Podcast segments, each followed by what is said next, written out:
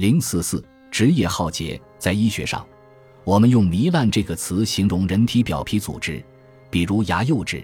皮肤或其他起保护作用的表面结构，由于化学或物理行为产生伤口，被逐渐破坏。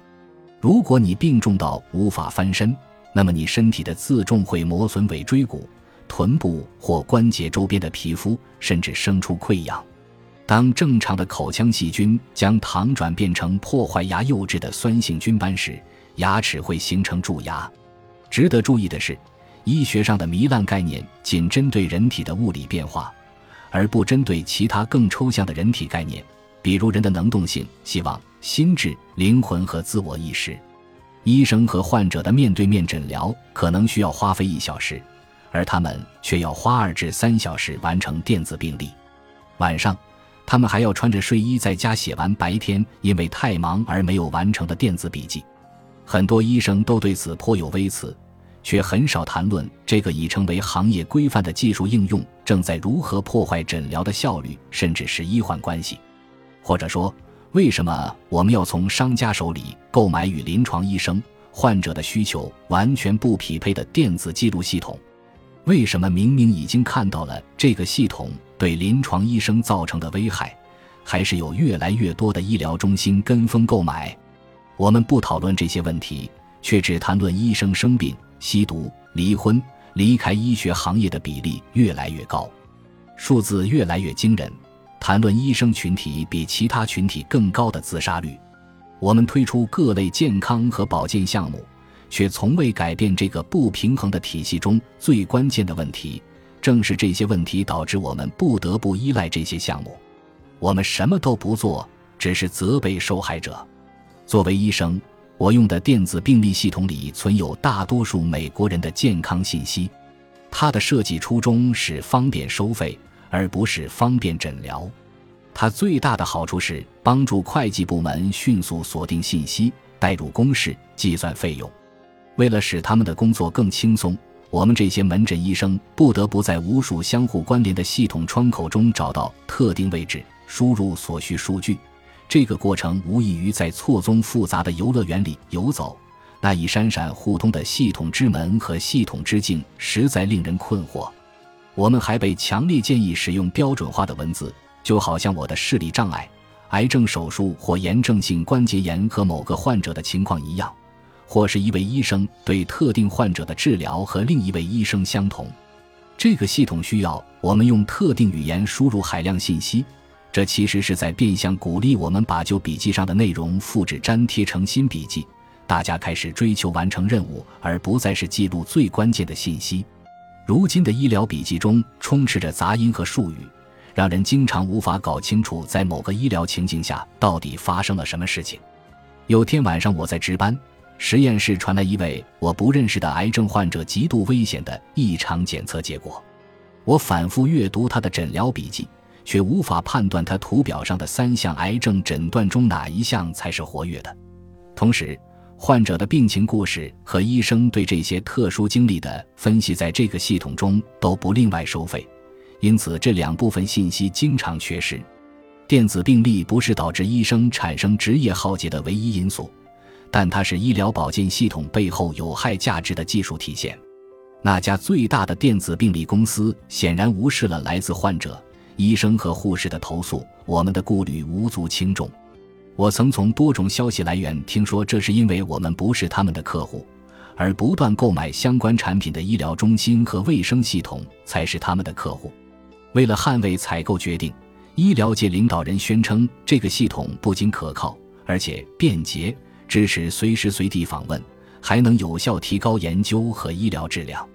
这些真是了不起的好处。还有一些没被提及的，比如系统中冗余过时的再生信息，还有频繁且严重的系统性信息误差对患者造成的伤害，甚至是致死性伤害。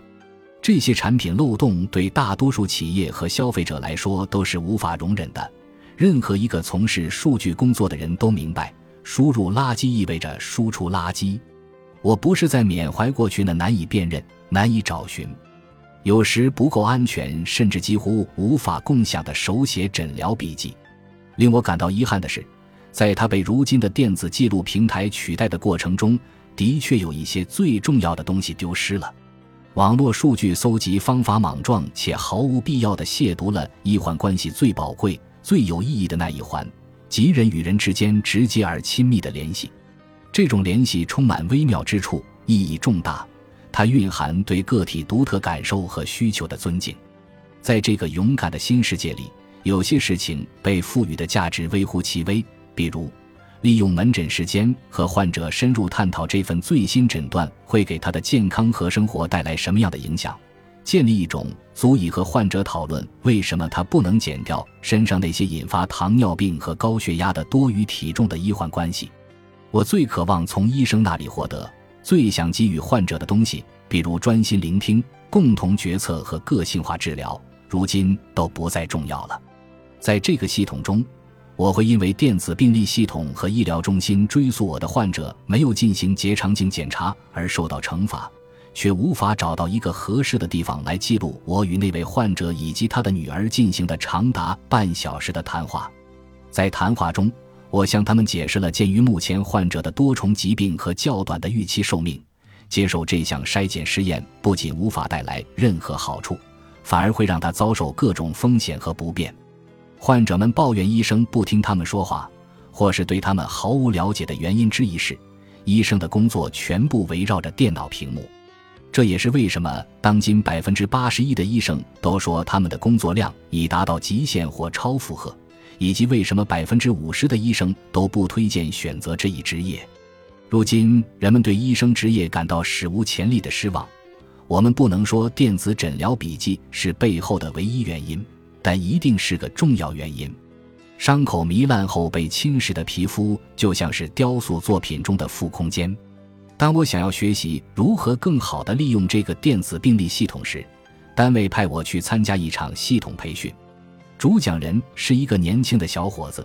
他对我和在座的很多医生说，他本人尚未接受系统中临床医生界面的培训。几个月后，我向主治医师寻求帮助。我发现基于系统的记录对我来说毫无价值，因为我现在不仅要填满系统选项、输入机械化的文字，还要完成出诊时重要情况的继续性笔记。他的沉默和表现让我觉得，说出这些顾虑的我在他心中是一个不懂技术、只会啰嗦抱怨的人，同时还有不可修复的认知缺陷和令人讨厌的性格缺陷。职业浩劫的第二个症状是人格解体。表现为玩世不恭或对工作职责的消极态度。当那一声啪响起时，我的浩劫情况正式达标。我对自己的处境感到绝望。在城镇的各个角落，医疗系统的广告和广告牌随处可见，广播里的医疗宣传每天循环播放无数次。但是，各个年纪的成人患者打电话寻求医疗帮助时，往往要等一个多小时才能打通电话。接通后还会被告知目前无法预约基层医疗保健服务。电话服务中心的经理告诉我，管理层已经意识到这个问题，但在他们的工作优先级排序中安排更多电话接听员，尊重潜在患者的时间和医疗需求这两项工作排序靠后。在没有任何营销的情况下，预约老年居家照护的等待时间为九个月，有些患者往往在等到照护服务前就去世了。通过已知信息，哪怕只是部分信息，人脑都可以顺利构造故事。当一位医疗中心首席执行官的收入高达数百万美元，并被当地报刊报道时，在同一个月，医疗中心的门卫薪水却被砍掉一半，而他原本的薪水也只够勉强维持生存。于是，一个故事浮出水面：当医学院的老师强调“黑人的命也是命”。却潦草地带过健康的结构性和社会性决定因素时，另一个故事正在被讲述。当医疗机构声称他们的首要任务是进行以医疗价值为核心的病患照护，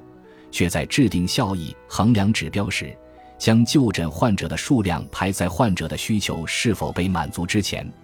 当他们采用破坏医患关系的电子病历系统时，当医生们正在经历史无前例的职业浩劫和职业不满。但没人采取任何措施来改善医院和诊所的核心结构时，一个奥威尔式的故事正在患者和医生的想象中展开。另一个引起我职业浩劫的原因，在官方症状中没有描述，但也造成了一些压力，那就是我觉得我就职的单位并没有和我共享职业价值观和职业目标。领导们使用着诸如健康、基层医疗保健、以患者为中心的措辞，实际上却把他们的决策、精力和资金花在了其他地方，从而系统地破坏了医疗大厦中那些代表着优质医疗的重要支柱。在美国，地方和全国范围内拥有最多权力和资源的人正在如此搭建医疗体系，他们制定着塑造公民健康和医疗保健的政策和议程，控制着我的工作情况。我不禁得出这样的结论：也许我永远无法得到那份最开始吸引我的医疗工作了。